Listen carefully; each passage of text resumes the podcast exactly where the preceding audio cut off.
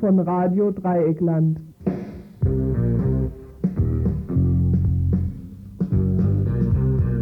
Am 30. Dezember 1993, fast vor dem Ende dieses Jahres, noch ein paar Themen hier im Tagesinfo am Donnerstag. Ein paar Themen, sechs oder sieben an der Zahl werden es wohl werden.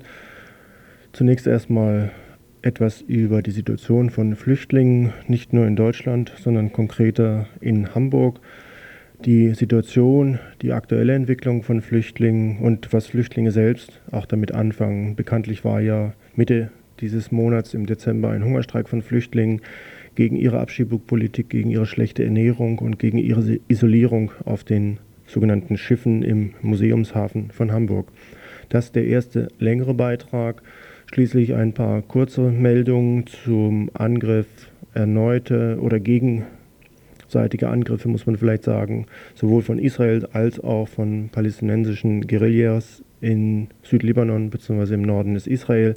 Etwas zur Tätigkeit von Todesschwadrone in Honduras.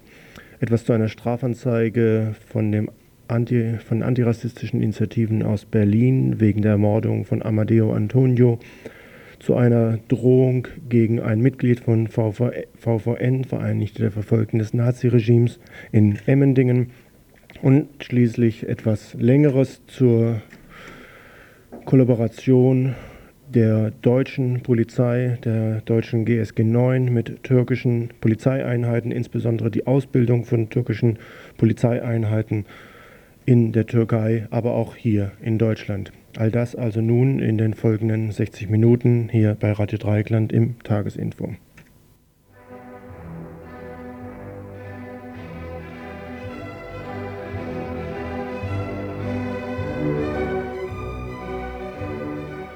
Schließlich haben wir auch noch eine Telefonnummer 0761 31 028.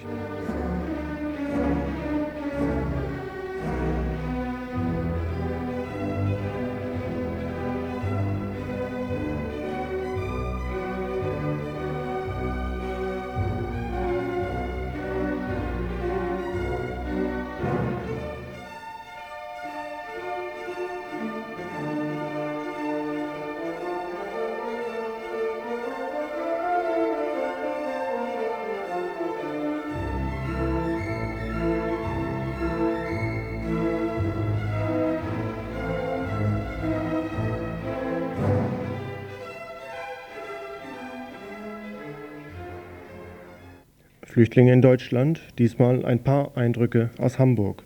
In Hamburg leben etwa 20.000 Flüchtlinge, die Illegalen schon gar nicht mitgerechnet. Und die Stadt rühmt sich eines humanen Umgangs mit ihnen. Sie haben sich im Bundesrat gegen die Durchsetzung des neuen Gesetzes gewendet. Die haben durch die, sie haben durch den Arbeitskreis Asyl, durch den Hamburger Flüchtlingsrat, durch die Wohlfahrtsverbände, nicht zuletzt auch durch die Aktivitäten von Flüchtlingen einigen Widerstand. Der die offizielle Linie vom Hamburger Senat nämlich so nicht hinnimmt. Vor knapp zwei Wochen hatten Flüchtlinge in Hamburg einen Hungerstreik gegen die schlechten Lebensbedingungen und die Abschiebungen begonnen. Und dieser Hungerstreik wurde schnell von Polizei und Behörden isoliert oder sollte isoliert werden. Heute einmal ein paar Beschreibungen zur Situation aus Hamburg. Conny vom Hamburger Flüchtlingsrat antwortet. Hier in Hamburg gibt es also Vollverpflegung in der zentralen Aufnahmestelle schon immer. Ne? Also auch bevor es ZAST war, waren also die Schiffe, die bei uns eben Aufnahmestelle sind, schon immer so organisiert, dass es dort halt nur Vollverpflegung und Taschengeld gab. Ne? Und das wurde halt einmal kritisiert, auch so mit der Qualität des Essens. Ne? Das war halt eine ganz fürchterliche in Plastik verpackte Pampe. Und äh, kurz nachdem wir das mit ziemlich viel Öffentlichkeit auch kritisiert hatten, gab es auch einen Fall von Lebensmittelvergiftung, also nicht ein Fall, sondern ungefähr 60 Leute von den Schiffen sind akut krank geworden und war dann irgendwie auch ein paar Tage lang ein Riesenskandal hier in der Presse. Naja, und nachher wird es natürlich alles völlig runtergespielt. Und so auf der Ebene haben sie dann irgendwie umgestellt. Also kam auch noch dazu, dass sich so ein paar liebe, nette Anwohner äh, beschwert haben über den Plastikmüll, der da rumlag. Und äh, Jetzt auf den neuen Schiffen ist es jetzt so, dass äh, die Flüchtlinge ihr Essen in äh, wiederverwendbarem Geschirr äh, serviert bekommen. Also ein großer Erfolg.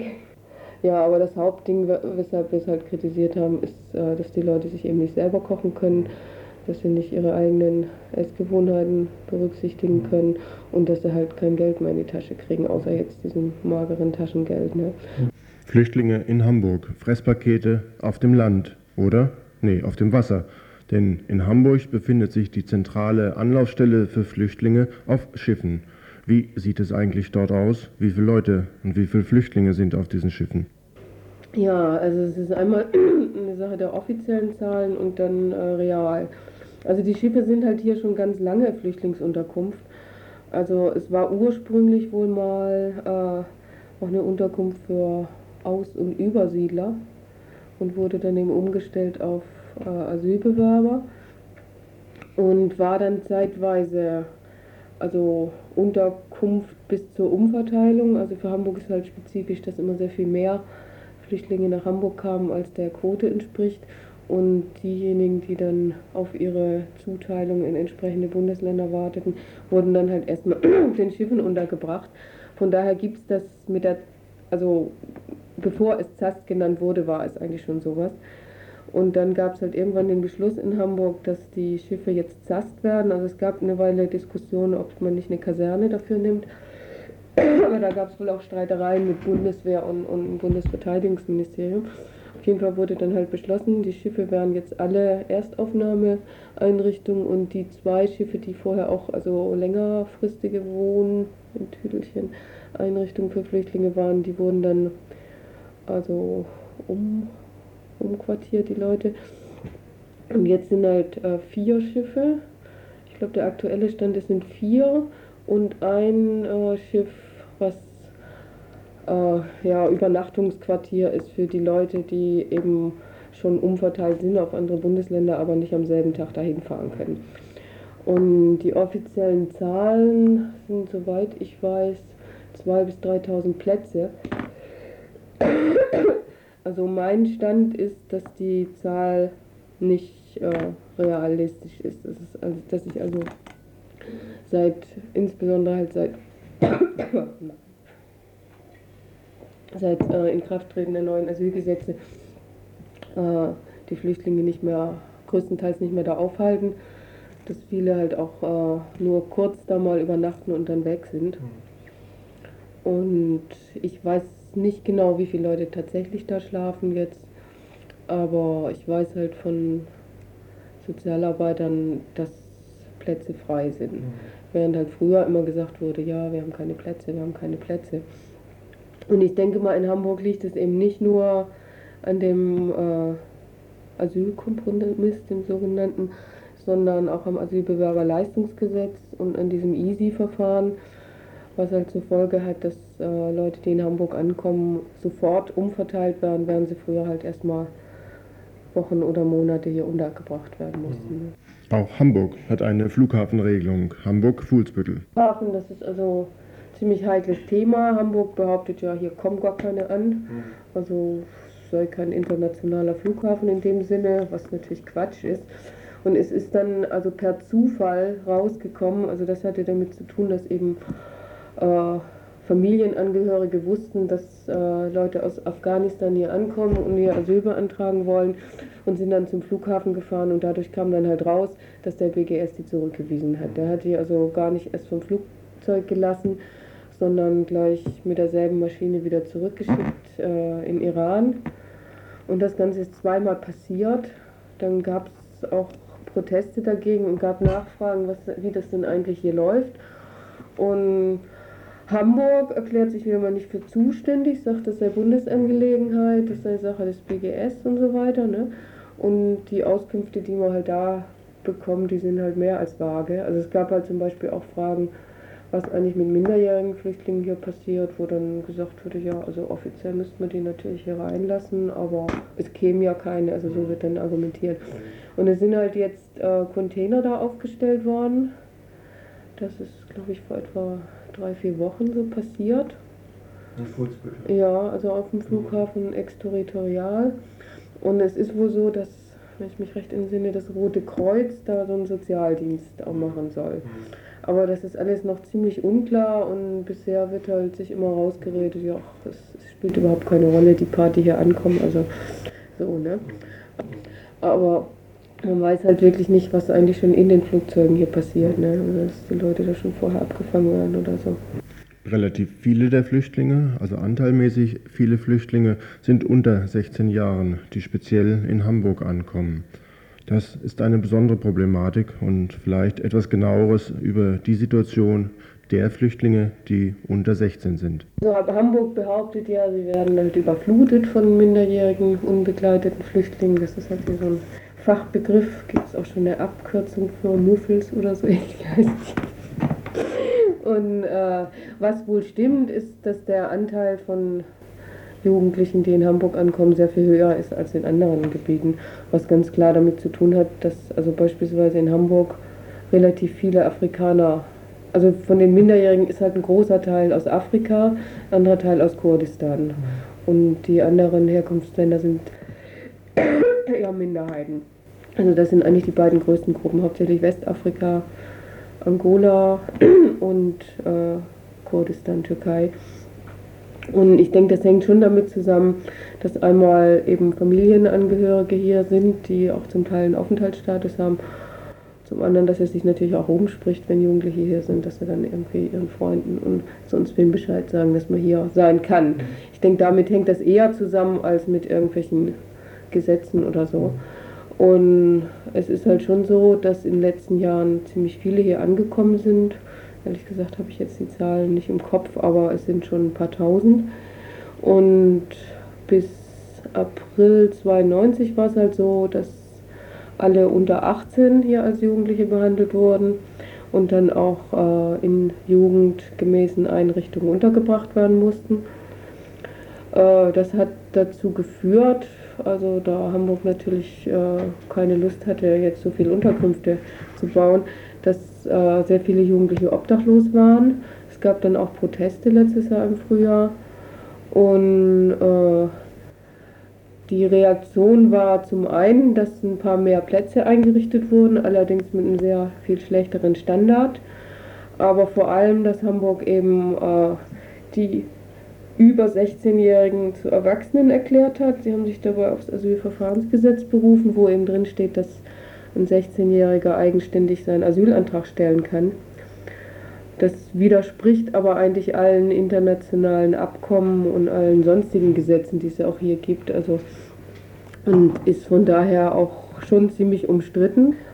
Dann haben sie da auch ein bisschen die Kapazitäten erweitert, allerdings nicht mehr feste Häuser gebaut, sondern nur noch Containerlager, was auch hier sonst für erwachsene Flüchtlinge die übliche Unterbringungsform ist inzwischen.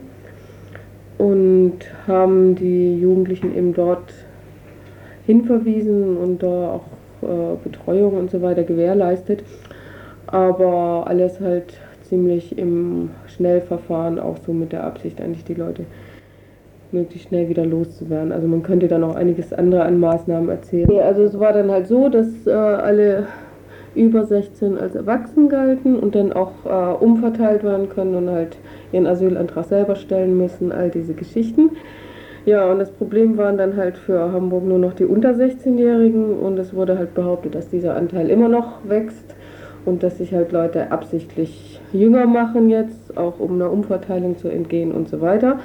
Und die nächste Maßnahme war dann eben, dass äh, diese Jugendlichen, die halt in der Ausländerbehörde ankamen, gesagt haben, sie seien meinetwegen 15 oder 14, dass dann von einem Sachbearbeiter behauptet wird, äh, ja, dieser Jugendliche ist aber 25 oder 18 oder 19 oder was auch immer.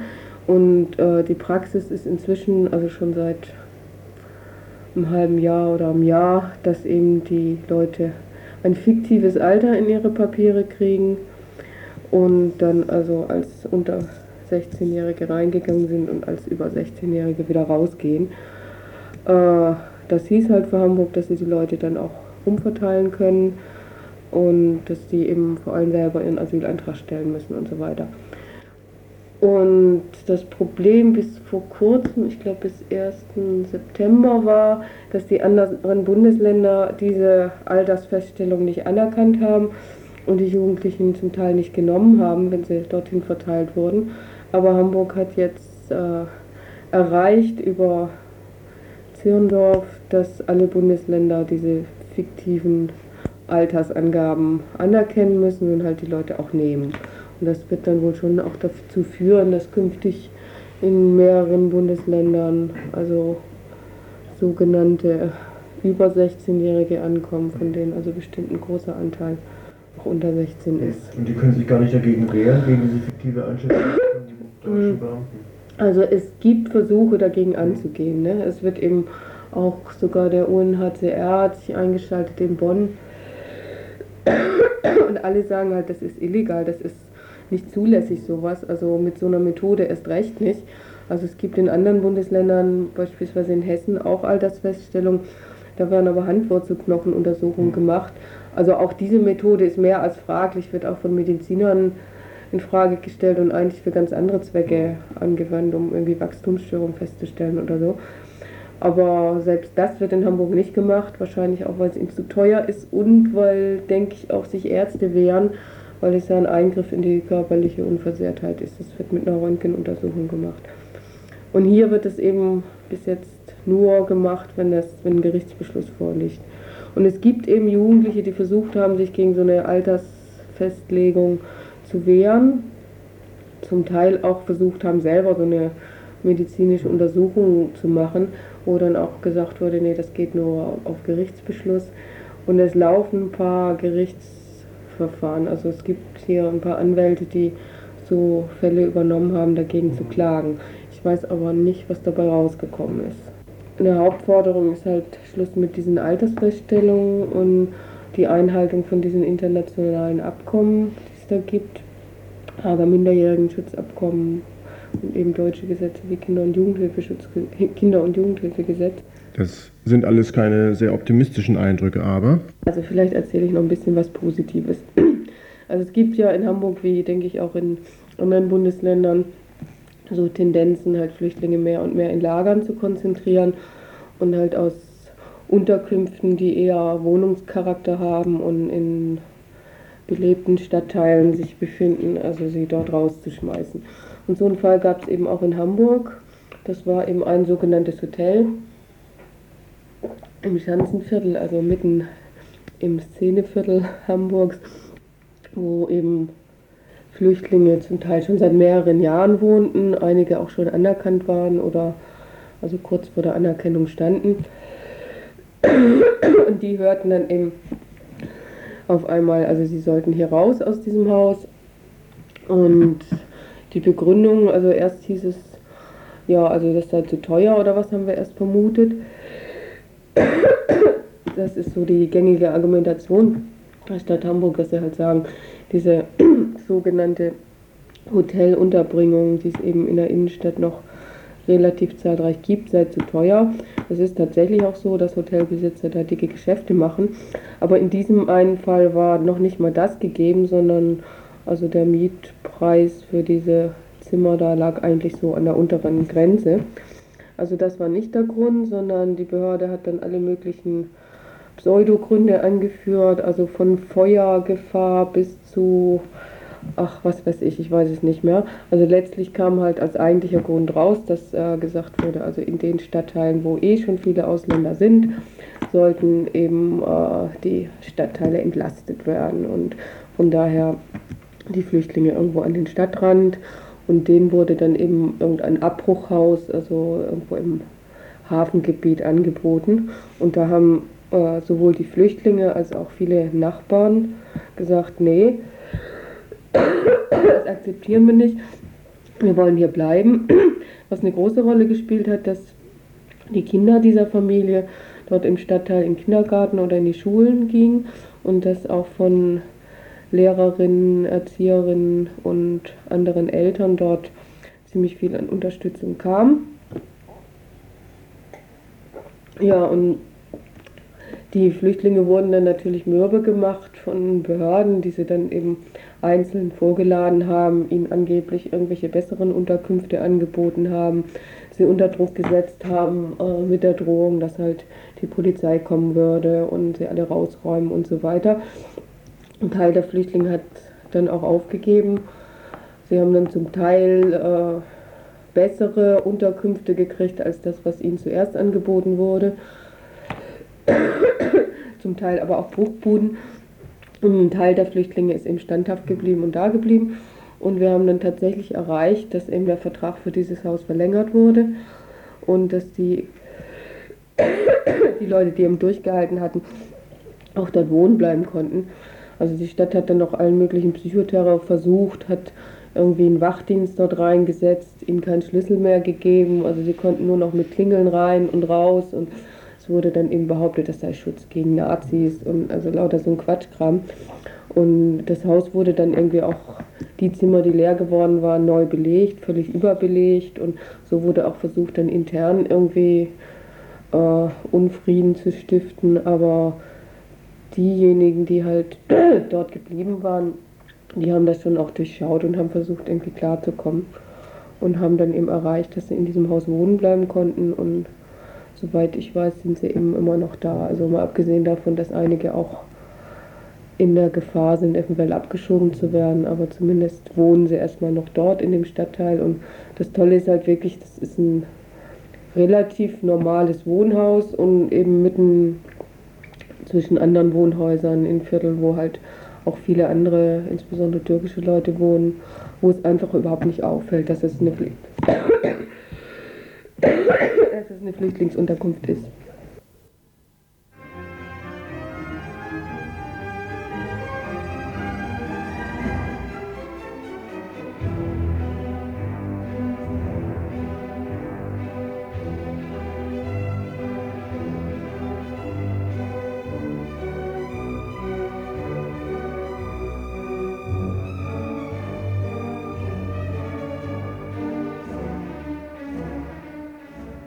Ihr hört das Tagesinfo von Donnerstag, den 30. Dezember 1993.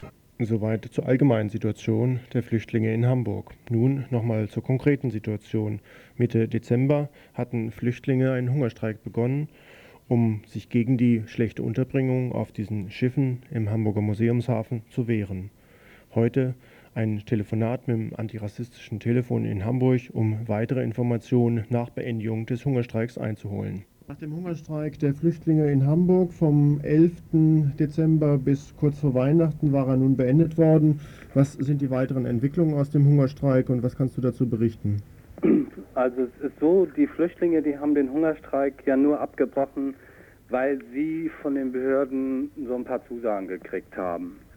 Wobei dann bei Nachfragen bei Behörden äh, es an für sich keinerlei konkrete Zusagen gab. Das Einzige, was irgendwie so ein Typ von der Ausländerbehörde gesagt hat, was er den Flüchtlingen zugesagt hat, wenn ihre Frist abgelaufen ist, ihr Asylverfahren rechtlich abgeschlossen ist, dann wird im Einzelfall überprüft, ob aufgrund der Situation in den Herkunftsländern eine Möglichkeit besteht, äh, eine Duldung noch auszusprechen bzw. zu verlängern und das würde dann wohlwollend geprüft. Flüchtlinge haben aber aus den Gesprächen, die sie mit äh, Behörden geführt haben, äh, so ganz andere Informationen. Und zwar hat man ihnen zugesagt, dass sie von den Schiffen in andere Unterkünfte kommen, wobei man sagen muss, die Schiffe sind ja die ZAST in Hamburg. Und da ist so eine dreimonatige Residenzpflicht. Und einige der Flüchtlinge, die sich am Hungerstreik beteiligt haben, die waren erst 14 Tage oder drei Wochen da. Und die wurden halt auch in andere Unterkünfte äh, umverteilt, was ihnen dann insofern äh, gesagt wurde, dadurch würden sie in ein längeres Verfahren kommen. Flüchtlinge haben es halt dann so interpretiert, dass sie äh, von offensichtlich unbegründet in einen anderen Status kommen würden, eventuell, was sich aber jetzt herausgestellt hat, das ist nicht so. Flüchtlinge wurden jetzt also in Hamburg in diverse Unterkünfte verteilt, also immer jeweils eine Person, maximal zwei, in der Hoffnung, dass sie sich dadurch nicht mehr treffen was aber eine Fehleinschätzung von Seiten der Behörde ist. Das heißt, die Flüchtlinge haben sich noch einmal getroffen vor kurzem und haben auch darüber besprochen, was ihre Situation jetzt gemeinsam ist. Genau. Also Flüchtlinge haben sich getroffen am äh, 25. Äh, da waren halt auch Unterstützerinnen bei. Es wurde so eine kurze Einschätzung und Auswertung des Hungerstreiks gemacht, wobei das aber noch nicht abschließend so eine Beurteilung vorlag. Es ist aber auf jeden Fall so, dass Flüchtlinge zu sämtlichen Leuten, die sich am Hungerstreik beteiligt haben, die unterschiedliche Unterkünften jetzt leben, Kontakt haben, halt auch sich schon zum Teil getroffen haben. Und es gab dann dieses Treffen und die klare Aussage der Flüchtlinge war, dieser Hungerstreik war der Auftakt zu weiteren politischen Aktionen, wobei äh, Aktionen, wie die aussehen werden, halt noch diskutiert werden muss und Flüchtlinge so ihre Selbstorganisation auch so weiter vorantreiben wollen, in dem Sinn, dass sie äh, in anderen Unterkünften jetzt halt auch selber Gespräche führen. Es waren ja zwar vorher und während des Hungerstreiks ziemlich viele Flugblätter, halt auch in sehr vielen Sprachen in den Unterkünften, aber das war nicht so besonders erfolgreich. Aber es ist jetzt so, dass die Flüchtlinge, äh, das nächste Treffen ist auch schon angesetzt, das ist am 1. Januar wo dann so über ein paar Perspektiven und Möglichkeiten und Einschätzungen diskutiert wird. Äh, Flüchtlinge werden jetzt auch äh, so Büroräume bekommen. Es gibt also ein paar Angebote, wo sie sich dann halt auch regelmäßig treffen können und nicht nur so einmal in der Woche ein Plenum mit Unterstützerinnen.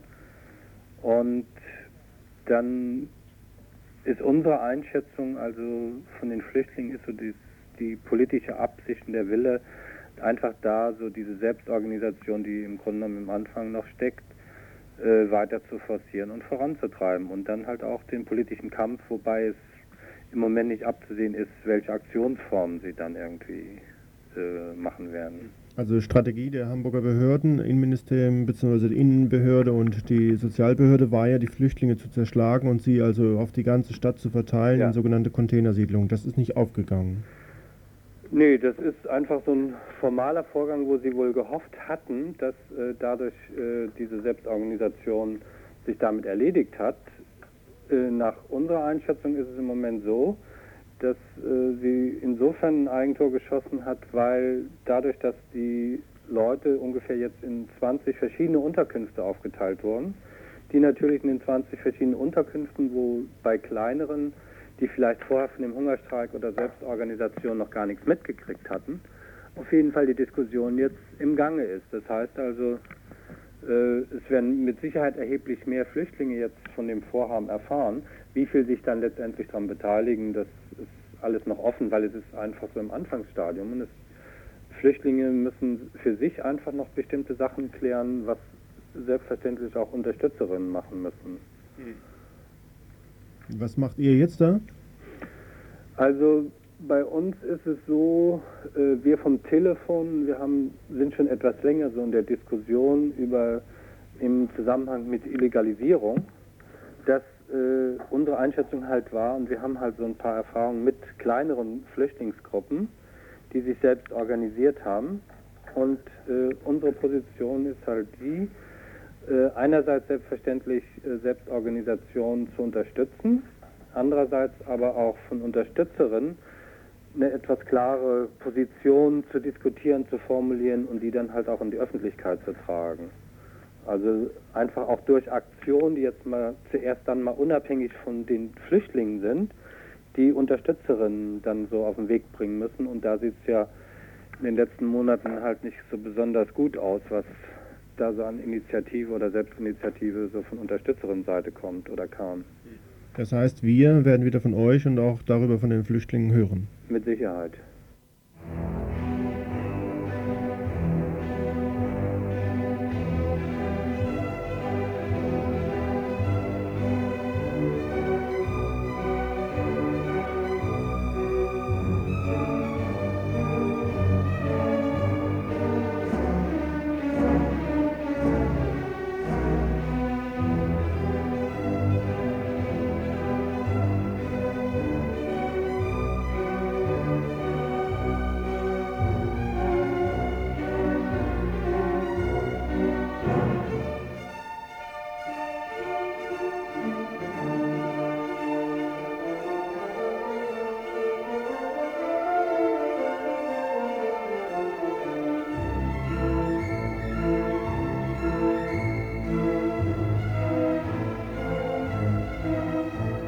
Ihr hört das Tagesinfo von Donnerstag, den 30. Dezember 1993. Strafanzeige gegen 21 namentlich bekannte Neofaschisten hat die antirassistische Initiative aus Berlin vor kurzem erstattet. Der Anzeige zugrunde liegt der Mord an Amadeo Antonio, der am 6. Dezember 1990 beim Angriff von Neonazis auf ein Lokal in Eberswalde im November 1990 ermordet worden ist. Die antirassistische Initiative aus Berlin sagen zur Begründung für ihre Strafanzeige, dass erst sechs Neonazis vom Gericht in einem Prozess angeklagt worden sind. Ein anderes Verfahren gegen drei Zivilbullen liegt allerdings auf Eis. Diese drei hatten dem Angriff auf die Gaststätte, bei der Amadeo Antonio dann schwer verletzt wurde und später diesen Verletzungen erlag, tatenlos zugesehen. Unterlassung im Amt wäre das. Das Gericht verzögert die Anklage gegen diese drei Zivilbullen, obwohl seit dem März 1993 die Anklage schon geschrieben worden ist. Im Oktober dieses Jahres hieß es, dass Ferienzeit und Richterwechsel die weitere Entscheidung verzögern würde. Die nunmehr erfolgte Anzeige gegen 21 bekannte Neonazis soll dazu dienen, dass die weiteren Ermittlungen in diesem Mordfall nicht einfach im Sand verlaufen. Mehrere weitere schwarze Besucher waren nämlich bei diesem Angriff im Jahr 1990 auf das Lokal schwer verletzt worden.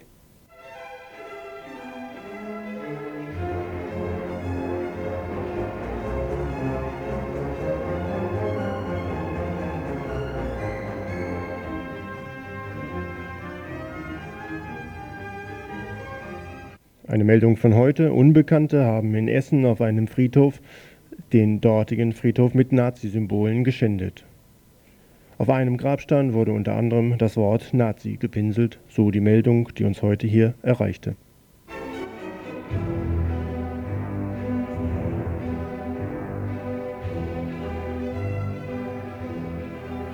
Und eine weitere Meldung der Vereinigten der Verfolgten des Naziregimes aus Emmendingen. Dort hat eine Person, die nicht der VVN zugehörig ist, sondern dem Freundeskreis Asyl Emmendingen, folgenden Drohbrief erhalten. Sie Asylantenhure, wir haben Sie auf der Liste und werden Sie liquidieren. Haben Sie etwas Geduld.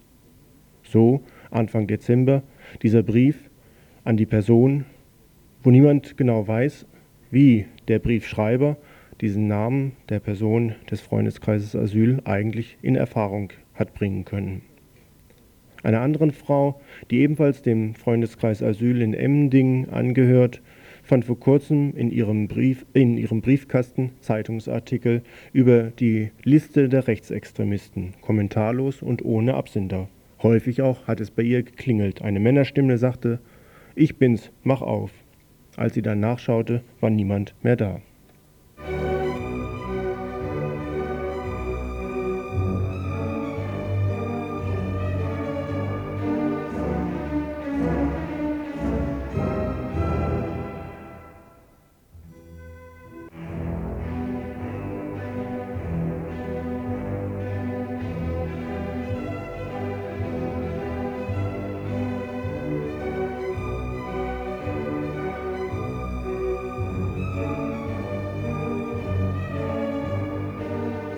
Wir wechseln das Thema. Eine Nachricht aus Honduras, Tegucigalpa. Die honduranische Armee soll in den 80er Jahren, unterstützt von argentinischen Soldaten und nicaraguanischen Kontrarebellen, mindestens 184 Aktivisten der politischen Linken in Honduras ermordet haben. Diesen Vorwurf erhebt heute die Menschenrechtskommission des Landes Honduras in einem etwa tausendseitigen vorläufigen Bericht.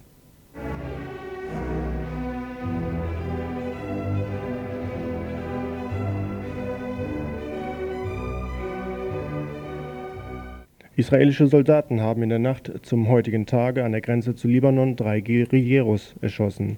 Die Männer seien nach Angaben der israelischen Soldaten hätten versucht, die Grenze zu überqueren. Der Zwischenfall habe sich in der Nähe eines Kibbuz ereignet. Es habe ein Feuergefecht gegeben, bei der auf israelischer Seite dann niemand verwundet worden sei. Am Morgen, am heutigen Morgen, beschossen israelische Kampfhubschrauber eine mutmaßliche Stellung von Moslem-Guerilleros im Südlibanon.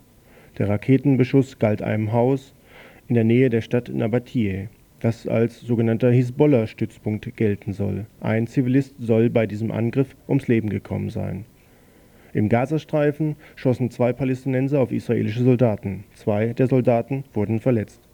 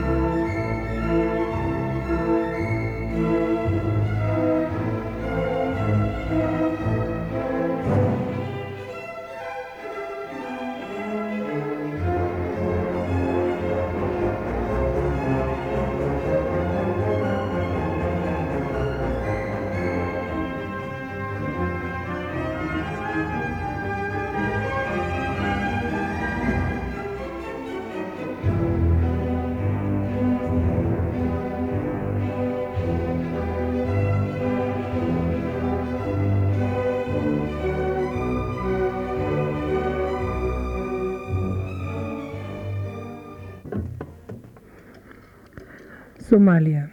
Wie sehr der UNO-Einsatz in Somalia das verkündete Ziel nach Befriedung und Hilfe bei der Hungerkatastrophe verfällt, zeigt auch das Beispiel der Auswirkungen der Lebensmittelhilfeleistungen auf die somalische Bäuerinnen.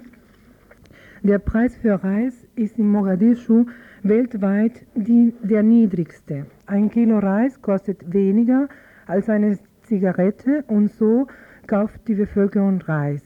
Niemand will den teuren Mais, den die Bäuerinnen traditionell anbauen. Diese sind gezwungen, sich schnell und von ihren traditionellen Anbautraditionen zu lösen. Anstelle von Grundnahrungsmitteln wie Mais, Sorghum oder Bohnen wird zunehmend Gemüse angebaut. Für das in der Hauptstadt Mogadischu mit ihrem großen Anteil an Ausländerinnen ein attraktiver Markt existiert. Diese Anpassung an die neue, aber vielleicht auch schnell wieder vorübergehende Situation ist nicht ungefährlich.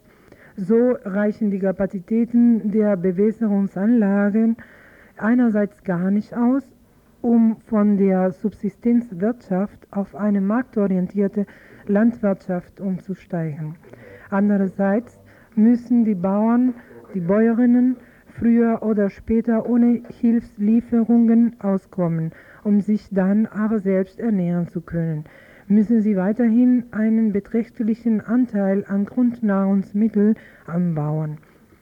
So entwickeln sich die Lebensmittellieferung und die Anreize zur Rückkehr der somalischen Bäuerinnen auf, ihre Land, auf ihr Land äh, zu einem Teufelskreislauf und bestärken die Forderung. Lösungen für ein Land wie Somalia können nur mit Absprache der Betroffenen und der einheimischen Clanführer getroffen werden. Daran bestand und besteht von Seiten der UNO kein Interesse. Denn ein verdienstvoller Militäreinsatz passt jedem Großmachtpolitiker in den Kram. Dabei jedoch erinnert zu werden, dass damit keinesfalls die Welt in Ordnung gebracht wird, ist unangenehm. Schließlich ist die Frage, ob der Militäreinsatz als Ersatz für Entwicklung auf Dauer zu haben ist oder aber ob es gelingt, das Elend und die Not schnell wieder in Vergessenheit geraten zu lassen. So eine Meldung von vor einem Jahr, im Januar 1993. Hat sich irgendetwas an dieser Situation geändert?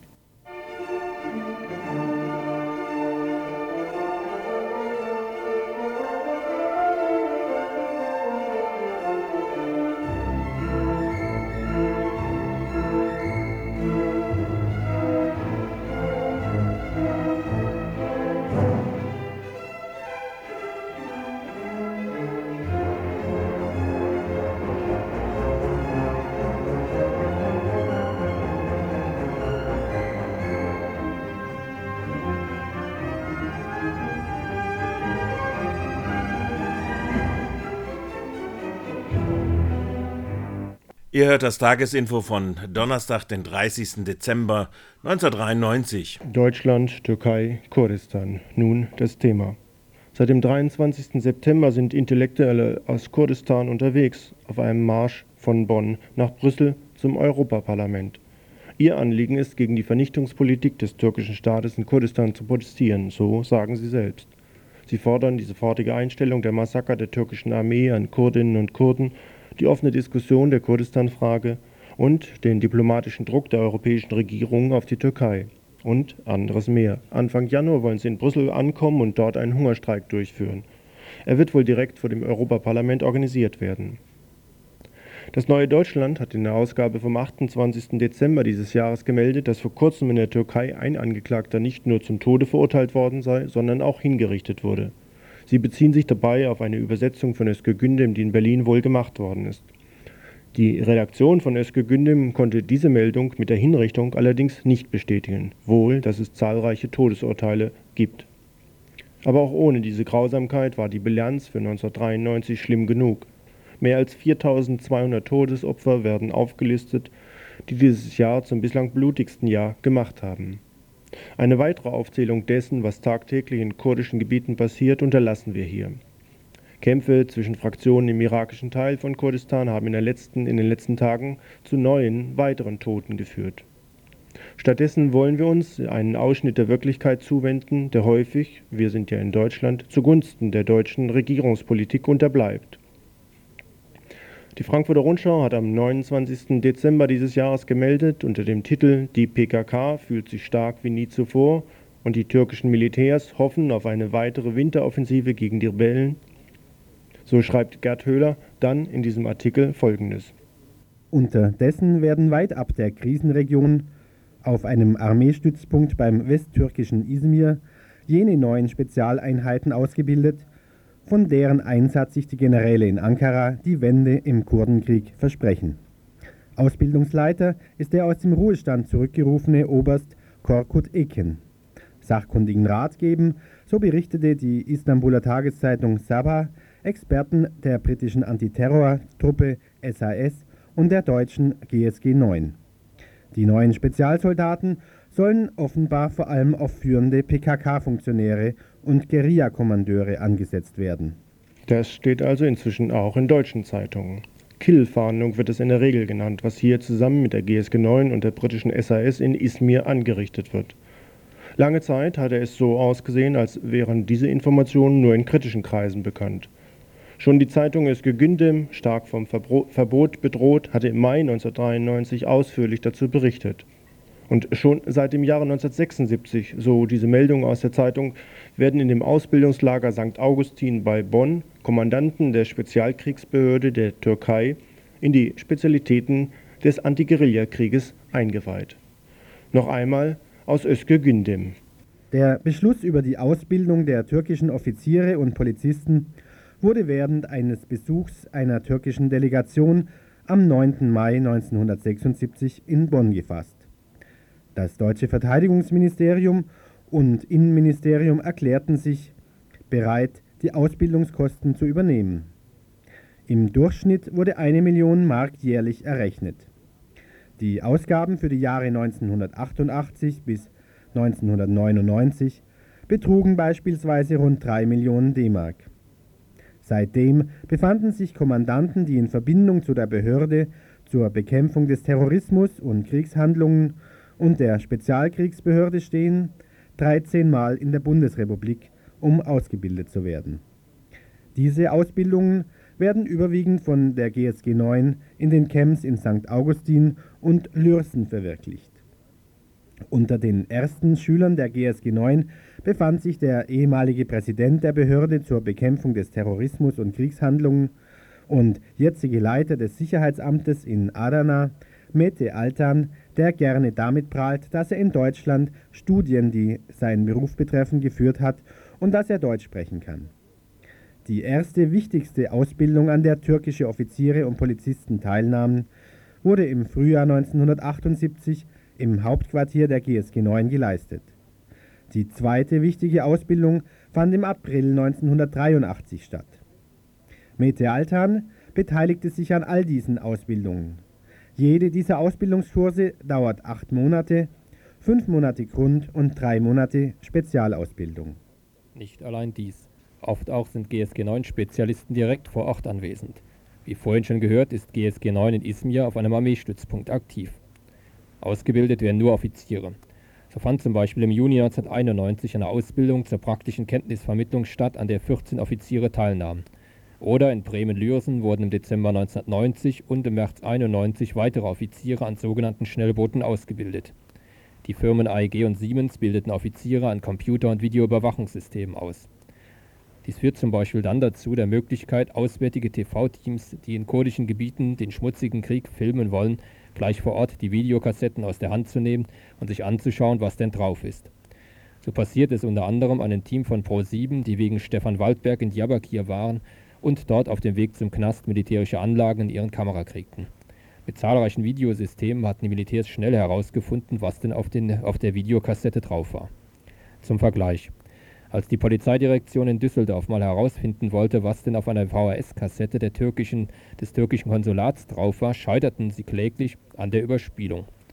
Auf dem Programm der Ausbilder der GSG 9 steht auch die psychologische Seite, zum Beispiel einer Aktion. Analysen über taktische Vorgehensweisen finden statt, Analysen des sogenannten Terrorismus und taktische Informationen über Spezialoperationen. Diese speziellen Kampftruppen sind in kurdischen Gebieten unter dem Namen Öselteams bekannt oder auch Schwarze Käfer genannt. Und wenn es in der letzten Zeit häufiger vorgekommen ist, dass unter diesen Anti-Guerilla-Truppen auch deutsch sprechende Militärs zu finden sind, dann können wir uns auch vorstellen, welchen Zusammenhang dies hat. Soweit zur GSG 9 in der Türkei. Aber noch ein weiterer Punkt ist inzwischen auch dokumentiert worden. Wie gelangen eigentlich Informationen über kurdische Menschen aus Deutschland in die Türkei direkt? Zum einen geht es direkt über den Verbindungsweg der NATO. Beide Länder sind ja in der NATO organisiert in einem gemeinsamen Sicherheitssystem. Und die Türkei argumentiert seit langem damit, dass die PKK ja eine außenpolitische Gefährdung für die NATO und darüber hinaus noch Terrorismus wäre, weshalb es für sie berechtigt ist, die aus Deutschland gelieferten Waffen auch gegen die Kurdinnen und Kurden einzusetzen. Die Bonner Regierung drückt sich bei dieser Frage immer noch um die Tatsachen herum, obwohl es nun inzwischen wirklich allgemein bekannt ist, dass in Kurdistan aus Deutschland gelieferte Waffen das tägliche Straßenbild prägen. Die Firma Heckler und Koch zum Beispiel. Nun haben wir aber noch eine weitere Beweislinie zur Verfügung. Da deutsche Gerichts- und Ermittlungsbehörden seit Jahren gegen Kurden in Deutschland ermitteln, sammeln sie auch massenweise Informationen. Rechtsanwälte haben jetzt die Beweise in der Hand, nach denen diese Ermittlungen durchaus türkischen Amtsstellen zur Verfügung gestellt werden. Und das geht dann so. Am 23. März 1990 wird in Essen ein Protest vor dem türkischen Generalkonsulat durchgeführt. Der Konsul erstattet Anzeige, Strafanzeige und erhält zum Beispiel laut Aktennotiz am 22. Februar 1991 alle Lichtbilder der sogenannten Tatverdächtigen aus der Ermittlungsakte vorgelegt. Dieses geht aus einem Vermerk der deutschen Polizei im Polizeipräsidium Essen hervor. Zweites Beispiel. In Münster findet am 24. März 1992 eine Aktion vor dem dortigen türkischen Konsulat statt. Im Juni 1993 reichen die Anwälte des Konsulats die Akte nach Einsichtnahme mit Dank zurück. Damit sind die Namen von 164 Personen auch dem türkischen Konsul bekannt, die verdächtigt werden, an dieser Aktion teilgenommen zu haben. Das dritte Beispiel. Am 24. Juni 1993 wiederholt sich dieser Vorgang anlässlich einer Aktion in Düsseldorf vor dem dortigen türkischen Konsulat. Lichtbilder von exilpolitisch tätigen Personen werden dem türkischen Generalkonsul vorgelegt. Im Übrigen war an dieser Aktion das Konsulat mit einer eigenen Kamera beteiligt und hierbei trat die erwähnte technische Schwierigkeit an, dass die deutschen Behörden nämlich die Kamera bzw. den Film dieses türkischen Konsulats nicht entziffern konnten. Nun kann also leicht zu erkennen sein, dass Aktivitäten gegen die türkischen Auslandsvertretungen durch Mithilfe deutscher Polizeiorgane in der Türkei bekannt werden und dort zur Verfolgung von zum Beispiel abgeschobenen Kurden führen. Vielleicht müssen wir zukünftig über weitere aus dieser Zusammenarbeit resultierende Aktivitäten berichten. Die Neue Züricher Zeitung hatte am 29. Oktober 1993 davon berichtet, dass der türkische Ministerrat grünes Licht für Operationen gegen die PKK im Ausland gegeben hat. Aus dieser Ministerratssitzung ging im Übrigen auch hervor, und diese Meldung erscheinte, erschien wie gesagt Ende Oktober 1993, dass Deutschland dringlichst aufgefordert werde, die Aktivitäten der PKK in Deutschland zu verbieten. Einige Zeit später bedankte sich der türkische Präsident Demirel dann in Bonn bzw. bei Bonn für die aktive Unterstützung Zwischenzeitlich hatte Kanter ja auf die PKK oder was er dafür hält eingedroschen und warnte gleichzeitig, so Demirel, sich in die inneren Angelegenheiten der Türkei und die Gefährdung ihrer Einheit einzumischen.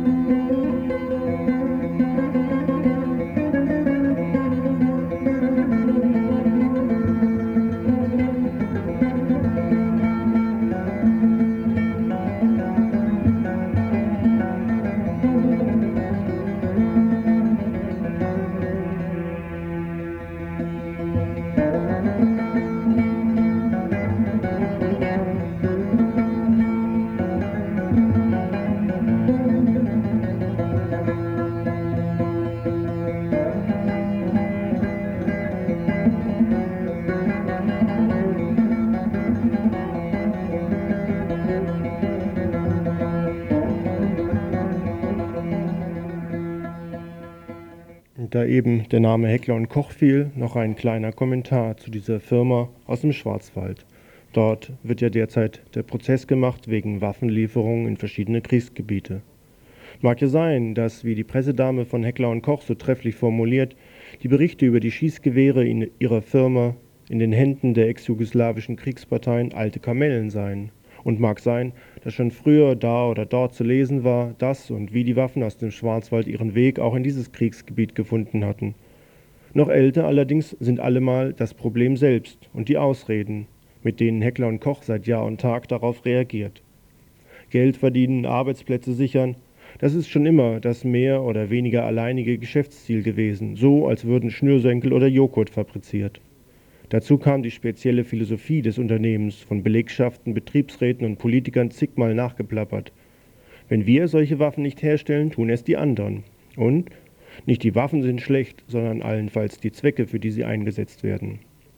In Oberndorf wusch und wäscht man sich die Hände in Unschuld, mögen dann noch so viele Exportschlager wie das Sturmgewehr G3 an Orten in aller Welt auftauchen, an die sie eigentlich nie und nimmer hätten gelangen dürfen. Am Golf, in Kurdistan, in Südafrika, in Lateinamerika oder jetzt in diesem fürchterlichen Krieg in Bosnien.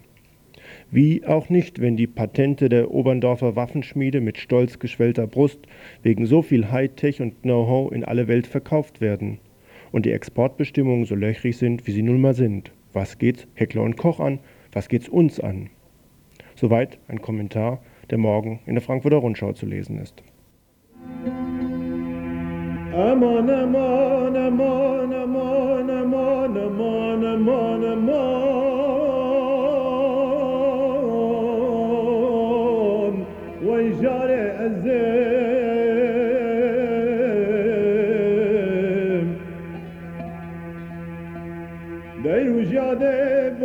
کی خوش و رنگیم به خیر هاتی.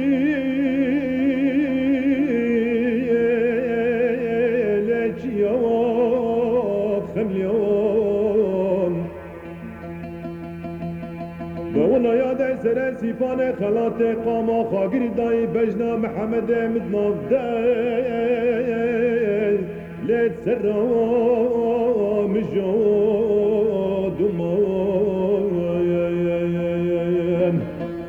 evvele geli gündyanı cirana dizak haber atid beşeri ki derk etti navbera Haşmere kurda konur diya sirte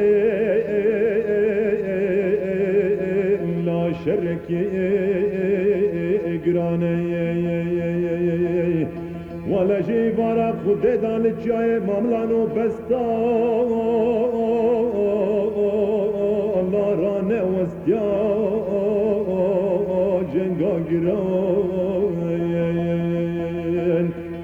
فرق داره مترلوز و چرف نالاجی وارا خودی دا تلیه ممد منو به گروه والا لسر داره ماوی زری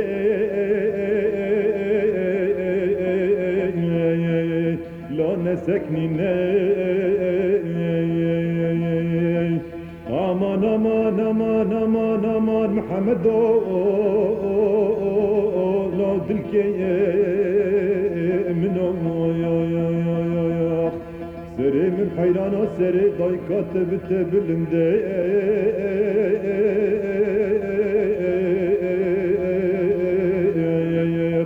La şey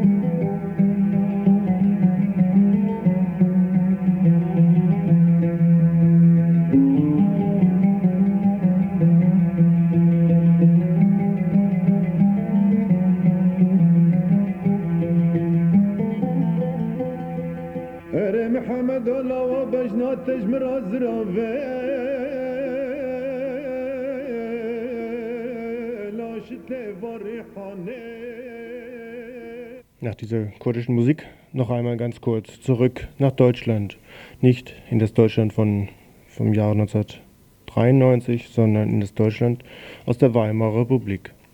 Ganz kurz vielleicht als Erinnerung und vielleicht als Grund auch fürs Nachdenken Emil Karlebach zur Weimarer Republik.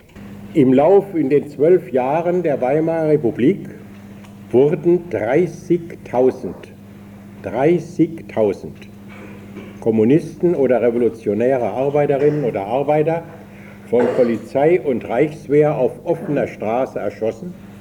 Jede Woche gab es solche Todesschüsse. Es gab nicht ein einziges Verfahren gegen die Mörder.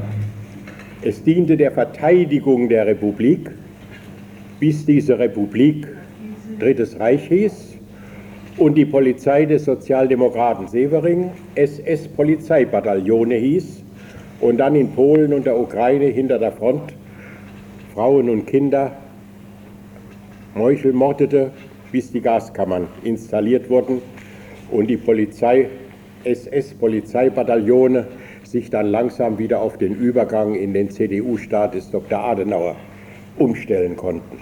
Soweit eine kleine Erinnerung. Emil Karlebach alter VVN-Kämpfer, ehemals Mitbegründer der Frankfurter Rundschau, wird am 18. Januar 1994 in Freiburg sein, anlässlich einer Veranstaltung. Er wird lesen aus seinem Buch, dass Hitler kein Betriebsunfall war.